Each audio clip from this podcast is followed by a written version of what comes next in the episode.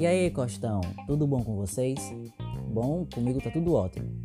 Olha, tô aqui hoje para falar sobre variação linguística. Vocês sabem o que é isso? Não? Bom, é algo muito simples, vejam. As variações linguísticas, elas reúnem as variantes da língua que foram criadas pelos homens e são reinventadas a cada dia. Isso surge de aspectos históricos, sociais, culturais, geográficos e entre outras coisas, entende?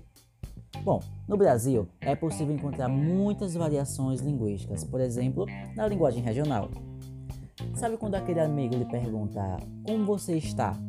E ao invés de responder estou bem, você fala tô de boa.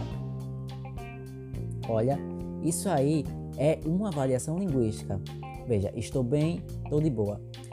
As duas formas dizem exatamente como você está.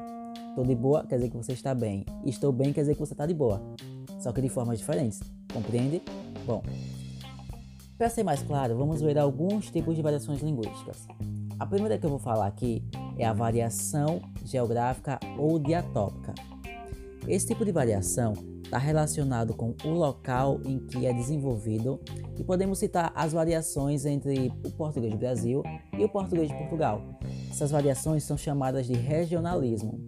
Um exemplo: aqui no Brasil nós temos o ônibus. Lá, esse mesmo veículo é chamado de autocarro. Entenderam?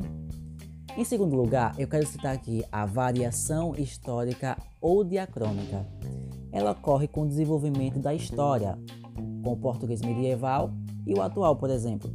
E aí a gente pode pegar uma palavra bem simples, você. Era vossa mercê, passou a ser vassuncê e hoje é você. Viu como existiu essa mudança, essa variação linguística de acordo com o tempo, de acordo com a história? Bom, é, passando adiante, nós vamos falar da variação social ou diastrática. Ela é percebida de acordo com os grupos ou classes sociais envolvidos em um certo diálogo, igual uma conversa entre um médico e um paciente. E aí o médico é, usa termos técnicos para falar algo simples e o paciente acha que está com uma doença muito grave. Por exemplo, o médico chega e diz que você está com uma cefaleia. Ai meu Deus, eu vou morrer. Não, você não vai morrer, você está com dor de cabeça. Então é basicamente isso.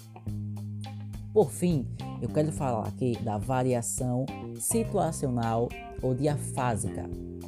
Bom, ela ocorre de acordo com o contexto, por exemplo, situações formais e informais. E a gente pode citar algo muito simples: as gírias que são é, populares entre grupos sociais. Como, por exemplo, formalmente eu posso dizer: ele é um rapaz muito corajoso.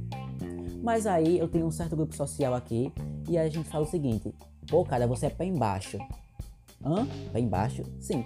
Pé embaixo é alguém corajoso. E ele é um rapaz muito corajoso, também quer dizer que ele é corajoso. Viu aí? Legal, né? Bom, para mais dúvidas, procure o professor do Colégio João Costa ou deixe aqui seu comentário. Valeu, galera!